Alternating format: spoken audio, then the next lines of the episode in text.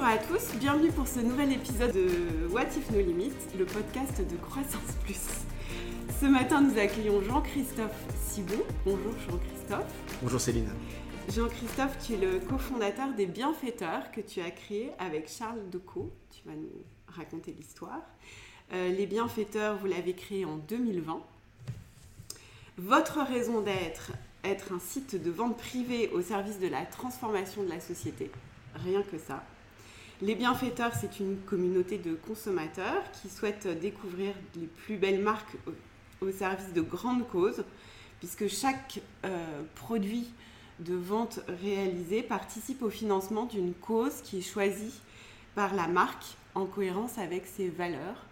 Aujourd'hui, euh, les bienfaiteurs, ce sont cinq collaborateurs. Euh, mais évidemment, vous n'allez pas en rester là. Tu vas nous raconter toute l'histoire. Euh, peut-être qu'on peut commencer par euh, ton parcours, qui tu es. Euh, Allons-y comme ça. On veut tout savoir. eh bien, parfait. Donc, je suis. merci de me recevoir dans ce podcast. Je suis Jean-Christophe. J'ai 38 ans et je suis l'heureux papa de, de, trois, de trois enfants. Si je devais me définir en quelques mots, je dirais que je suis un, passionné du commerce et un passionné du numérique qui veut s'engager.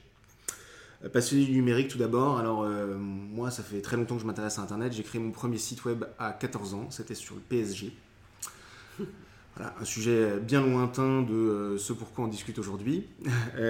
et j'ai cultivé cet intérêt pour le numérique partout où je suis passé depuis, que ce soit dans mes engagements associatifs ou, professionnels. Passionné du commerce également, puisque donc, il y a 8 ans déjà, j'ai eu ma première expérience entrepreneuriale en créant, en créant un réseau social consacré à la cuisine qui s'appelait WeChef. L'objectif était de permettre euh, à toute une communauté de découvrir des recettes, de les euh, agglomérer dans des euh, paniers et de finaliser leurs courses sur des sites de cybermarchands partenaires. Voilà.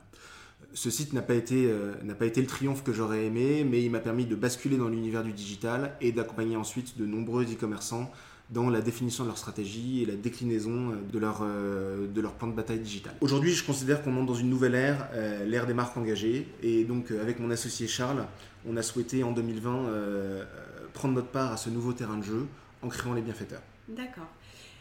Et alors, juste, est-ce que tu peux nous en dire plus? Alors, la question suivante, c'est le, le, jour où tout a basculé. Qu'est-ce qui a précédé euh, la création des bienfaiteurs? Est-ce que c'est cette rencontre avec Charles? Est-ce que vous connaissiez avant? Est-ce que c'est un investisseur? Est-ce que c'est une réflexion personnelle? Justement, est-ce que tu peux nous en dire plus sur ce jour où tout a basculé, cette association avec Charles euh, la création des bienfaiteurs, pourquoi les bienfaiteurs, comment, euh, voilà, on veut tout savoir.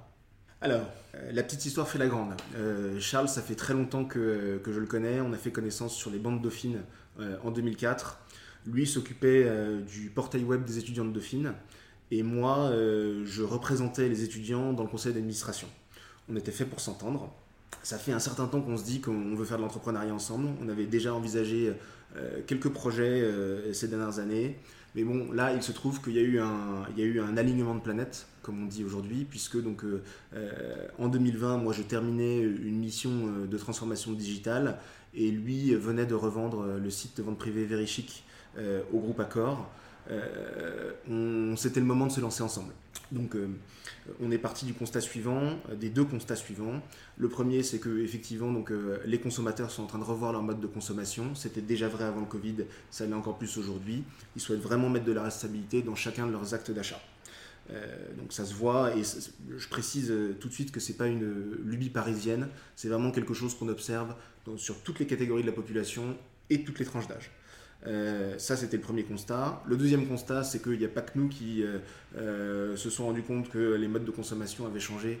Il y a aussi les grandes marques. Il est loin le temps où la RSE, c'était trois pages à la fin d'un pauvre rapport financier. Maintenant, c'est à l'agenda des entreprises et à l'agenda pour tout de suite. mais c'est très bien de vouloir faire de la RSE, mais encore faut-il avoir les outils pour le faire. Souvent, les, grandes marques euh, sont euh, euh, enfermées dans des process de production, dans des process, toute une série d'habitudes dont il est compliqué de se débarrasser du jour au lendemain. Et donc avec les bienfaiteurs, on a voulu penser un outil qui leur permettrait d'être impactant tout de suite, avec des choses qui soient visibles, perceptibles par le consommateur, compréhensibles et qui changent la donne sur le terrain sur lequel elles ont choisi de s'engager. Donc vous avez écrit en 2020 dans un contexte qui était quand même euh, compliqué ou au contraire prometteur puisque vous avez surfé sur la vague Alors l'histoire nous montre que c'est dans les périodes de crise que finalement l'homme ou la femme sait se montrer, montrer le plus inventif. Euh, la crise du Covid, ça a été, euh, je pense que vous le savez bien ici chez Croissance Plus, l'occasion, euh, l'occasion pour un certain nombre de gens de se réinventer face à une donne totalement nouvelle et totalement imprévisible. Bon, le, le, encore une fois, nous les bienfaiteurs, finalement on s'inscrit sur une tendance longue qui date de bien avant le Covid, mais qui effectivement a été exacerbée par l'arrivée du virus. Donc on comprend bien que les bienfaiteurs et, comme on dit, impact euh, native. Euh, néanmoins, peut-être qu'on peut revenir, parce que ma question suivante, elle est, euh, elle est dédiée justement à l'impact, parce que chez Croissance Plus, on considère que l'entrepreneur est là, certes, pour créer de la, croissance, mais et qu'on doit lui laisser la liberté de créer cette croissance, mais que néanmoins, il est tout à fait conscient d'avoir une responsabilité très forte euh, en au niveau social, sociétal et environnemental.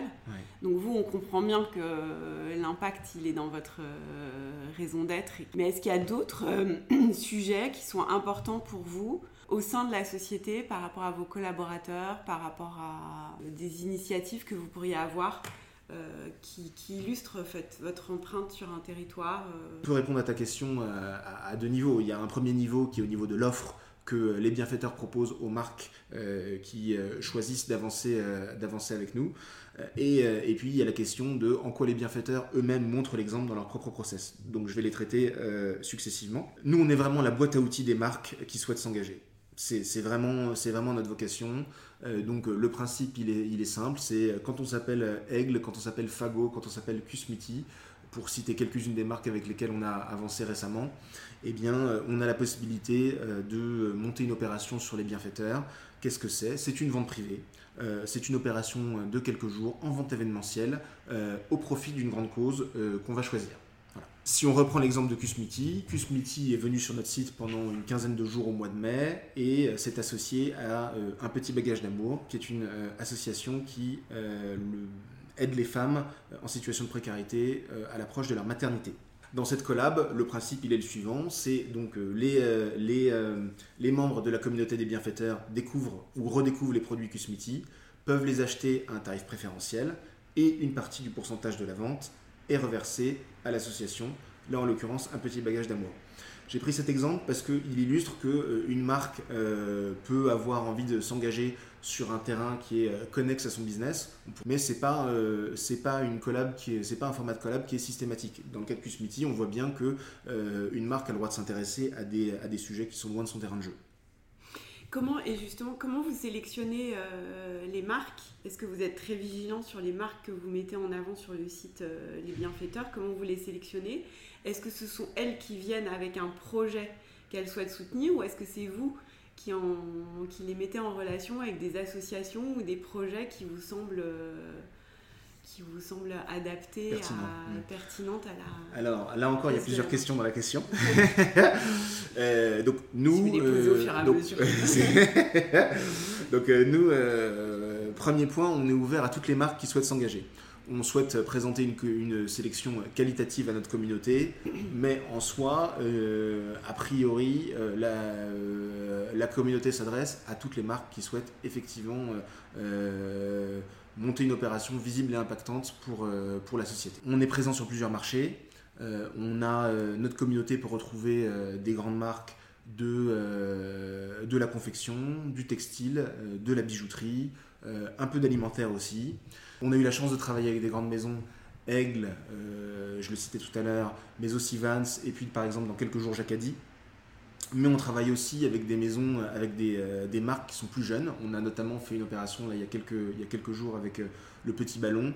Et on veut vraiment garder cette culture-là, qui consiste à aller chercher effectivement des marques qui sont en pleine transformation de leur process, mais pour qui c'est une ça n'est qu'un épisode d'une nouvelle histoire, d'une histoire qui est euh, parfois centenaire, pour reprendre le cas d'Aigle, euh, mais aussi des marques qui sont euh, engagées, engagées by design, dont on souhaite faire la promotion. Sur la question de la collaboration entre la marque et la cause, il n'y a pas vraiment de règle. C'est-à-dire que on a eu tous les cas de figure, on a des marques qui arrivent avec des associations dont elles sont déjà partenaires, et puis on a des marques qui veulent s'engager, mais sont tout au début du process et ne savent même pas quelle cause soutenir. Nous, l'idée, c'est qu'on prend euh, chacun là où il en est. Et donc, euh, bah, effectivement, euh, dans le cas le plus facile, on va dire, on ne fait que mettre en scène une collaboration qui a déjà un certain historique. dans le cas le plus ambitieux, effectivement, on crée carrément la collab pour l'occasion de la vente en espérant qu'elle survive à la suite de l'opération. Et ça a déjà été le cas. D'accord. Voilà. Après... Ça permet de mettre en place un partenariat pérenne entre euh, la, cause, l'association et la marque. Exactement, parce que en fait, on peut se dire euh, c'est une opération de quelques jours et finalement on se met en scène à mm. bon compte, mais non, en fait, il faut voir que c'est le, on est vraiment dans une dans une, dans une logique d'agenda d'entreprise. C'est-à-dire que les collaborateurs des marques, en général, sont fiers euh, qu'une telle opération se mette en place parce que, euh, en effet, elle montre que euh, la marque, certes, fait du business, mais elle ne se désintéresse pas complètement de tout ce qui se passe à côté. Et puis effectivement, donc c'est l'occasion de monter, c'est l'occasion de monter ou de d'écrire une nouvelle page d'une collab qui a vocation ensuite à se prolonger dans le temps. Donc on est vraiment, on est vraiment dans le sujet que, dans le sujet que tu évoquais tout à l'heure, c'est-à-dire que euh, entrepreneur, oui, là pour créer de la richesse, d'accord, mais pas uniquement une richesse financière dans une optique euh, très académique comme on peut pouvait la penser il y a quelques années encore. Est-ce que c'est aussi un moyen d'embarquer les collaborateurs au sein des boîtes au, service de cause euh, et, que ce soit pas juste une opération de, communication marketing, mais comme tu le disais, un vrai processus, un processus de transformation des, marques et des boîtes en interne en fait. Alors, bon, euh, il y, a deux manières de voir les choses. On peut situer du point de vue des causes. Nous, en année 2, on vise de dégager un volume d'affaires de 20 millions d'euros et donc de reverser 2 millions d'euros, c'est le corollaire, à des associations. Donc on est vraiment sur des choses qui sont concrètes, euh, sonnantes et trébuchantes, j'allais dire, et qui vont aider euh, tous ces acteurs associatifs qui sont engagés euh, chacun, sur leur sujet à participer à construire un monde meilleur. Ça, c'est le premier point. Deuxième point, nous, on n'est pas là pour accompagner les entreprises au quotidien dans leur stratégie RSE. On est là pour apporter une des pierres à l'édifice. On a quand même des bons retours d'expérience à donner sur ce sujet parce que, bon, effectivement, il y, y, a le cas où la marque arrive directement avec, avec une association partenaire et où finalement les choses sont extrêmement simples à organiser. Mais il y a aussi les cas où euh, il n'y a rien du tout. Et donc là, c'est l'occasion d'avoir une discussion d'entreprise sur bah, très bien, notre marque, qu'est-ce qu'on en fait, comment est-ce qu'on veut l'engager. Et c'est pas uniquement une discussion d'actionnaire, c'est une discussion euh, de management, c'est une discussion d'entreprise. Euh, et puis par ailleurs, dans certains cas, toute l'équipe a participé au choix de la collaboration. Et donc toute l'équipe sélectionne ensemble quelle est la cause qui collectivement est la plus importante, pour la marque. Donc on est vraiment dans une logique nous, euh, évidemment, euh, on, ne propose que des opérations éphémères, donc euh, on n'est pas là au quotidien auprès de chacune des 80 marques avec lesquelles on a travaillé à leur expliquer comment mettre de la RSE, mais on fournit un outil qui est une graine à eux, aux marques, d'en faire le meilleur usage ensuite dans leur équipe. Quelles sont les prochaines étapes alors pour les bienfaiteurs dans la structuration, l'ouverture du capital J'ai entendu que vous visiez 20 millions de chiffres d'affaires 20 millions de volume d'affaires sur le de volume d'affaires. Mmh. C'est-à-dire, donc, euh, pour euh, que les auditeurs puissent bien faire la différence, 20 millions, 20 euh, millions d'euros de volume d'affaires, ça veut dire que c'est le, c'est l'ensemble des encaissements cartes qu'on va faire sur le, sur le site. C'est pas le, c'est pas le chiffre d'affaires des bienfaiteurs. les étapes, elles sont assez simples. Hein. Le, le, donc, là, depuis 2020, on a eu à cœur avec Charles de démontrer qu'il était encore possible de, d'installer un acteur sur le marché de la vente privée euh, pour autant qu'on veuille un peu repenser le modèle. Et la vente privée, euh, comme euh, tous les autres business aujourd'hui, doit se réinventer avec l'explosion du digital et de la problématique de l'engagement. Donc c'est ça qu'on a, c'est ça qu'on a réussi à démontrer en, faisant venir de belles marques sur notre plateforme et en agrégeant une communauté, une communauté de consommateurs qui souhaitent découvrir de belles marques, qui souhaitent faire de bonnes affaires, mais qui souhaitent aussi, euh, qui souhaitent aussi euh, participer dans, leur, dans leurs achats à la transformation de la société, qui ont compris que, qu'on pouvait voter avec son porte-monnaie de façon très concrète. Après, donc, maintenant qu'on a démontré ça, effectivement, l'idée c'est de, de, pouvoir accélérer. Donc aujourd'hui, on, on, rentre dans une phase de recherche de financement. L'objectif c'est de pouvoir à la fois donc, atteindre une audience plus large, et puis de pouvoir structurer l'équipe qui va permettre de répondre à cette audience. Nous, on souhaite vraiment bah, recruter des jeunes talents du digital de tous les univers, hein, donc développeurs, marketeurs, influenceurs, tout ce qu'on veut. L'idée, c'est vraiment pour nous d'attirer, d'attirer des profils qui ont conscience que leur travail au quotidien peut contribuer à changer la société et que le consommateur a un rôle clé à jouer dans les transformations en cours. Oui, ce qui est assez. Euh, un super business model, parce que finalement, on est plutôt dans une phase où on parle de décroissance, non-consommation, et vous, finalement, vous prenez le contre-pied en disant que c'est la consommation qui peut euh, contribuer à, d'une certaine façon, changer le monde. Hmm. Alors, je, pense qu'il faut vraiment être prudent parce que tout dépend de ce qu'on entend par euh, décroissance. C'est-à-dire que, en fait, le, il y a une réalité qui s'impose à nous, c'est que euh, la croissance démographique, euh, en tout cas dans une perspective mondiale, a encore de belles heures devant elle, et que donc en face de cette croissance-là, il va y avoir des besoins, et que donc il y aura des réponses industrielles à ces besoins, et que donc il y aura du commerce de masse, et que donc il y aura de la promotion, et que donc cette promotion, il faut la mettre au service de la transformation de la société, tant qu'à faire. Après, derrière, euh, si par décroissance on entend euh, non pas euh, malthusianisme, on va dire, mais comment dire, réinvention des modes de consommation vers, une, vers une, des habitudes plus responsables, moins impactantes sur la société, oui, là, effectivement, nous, c'est des choses qu'on encourage. Hein. c'est pas parce que nous, on vend du neuf, c'est notre métier, qu'on n'encourage pas toutes les initiatives qui consistent à, par exemple, faire la promotion de la, de la seconde main. Mais en l'occurrence, pour qu'il y ait de la seconde main, il faut qu'il y ait de la première. C'est le principe. Bravo euh, Jean-Christophe et euh, belle aventure à, vous deux. Merci beaucoup. Personnellement, je suis fan des bienfaiteurs, de, du projet et du, site, de la plateforme. Je trouve que c'est un super projet. Donc longue vie euh, aux bienfaiteurs. maintenant, on va sortir un peu du, du quotidien, du business des bienfaiteurs.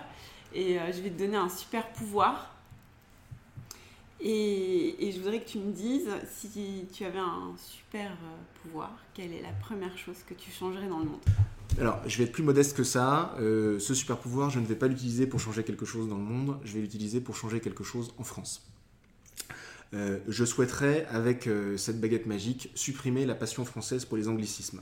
Te disant cela, j'en ai utilisé moi-même pendant la conversation, donc voilà, je prétends Il y a pas. Du chemin à je prétends pas, je prétends pas être exemplaire en fait, euh, je m'inquiète derrière cette passion de l'anglicisme euh, qu'elle ne dénote pas un certain désamour de soi. Or, je pense que dans ce monde qui va de plus en plus vite, qui change de plus en plus, euh, de, plus en plus rapidement, avec, on le voit, des crises toujours plus surprenantes, je pense qu'en France, on n'arrivera à rien tant qu'on sortira pas d'un espèce de désamour de soi-même, dont je crois que les anglicismes sont un, euh, sont un, sont un marqueur. Euh, il peut avoir l'air anecdotique, mais en l'occurrence qui euh, traduit un certain, un certain rapport au monde. Si tu n'étais pas entrepreneur aujourd'hui, quel métier exercerais-tu?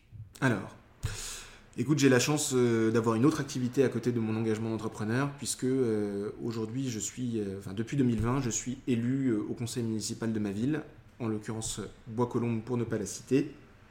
Je m'occupe du commerce. Euh, finalement, tout ça est assez cohérent. Et euh, donc, euh, mon quotidien, ça consiste à la fois à accompagner tous ces entrepreneurs de la vraie vie, dans toutes leurs préoccupations du quotidien, donc, et dans toutes leurs interactions, dans toutes leurs interactions avec la mairie.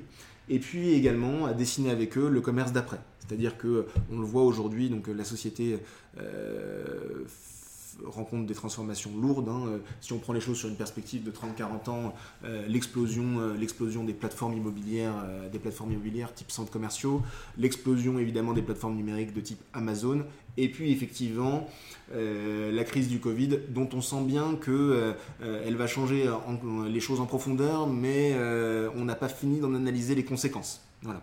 Et eh bien donc ce, je suis heureux aujourd'hui, euh, effectivement, avec, euh, avec l'équipe, avec le reste du conseil municipal et aussi, effectivement, avec tous les entrepreneurs euh, de la ville, de construire cette réflexion sur voilà, qu'est-ce que c'est un centre-ville demain, de quoi on a besoin et comment est-ce qu'on fait pour accompagner le commerce physique dans la grande transformation du digital, sachant que le commerce physique, ça fait des siècles et des siècles que ça existe et que euh, il a encore de longues heures devant lui. Encore faut-il qu'il soit capable de réinventer et de remettre en question son expérience. Bravo Jean-Christophe, merci beaucoup pour ce, pour ce temps et, à très bientôt. Merci à toi. Je... Merci à vous tous et à très bientôt pour un prochain épisode du podcast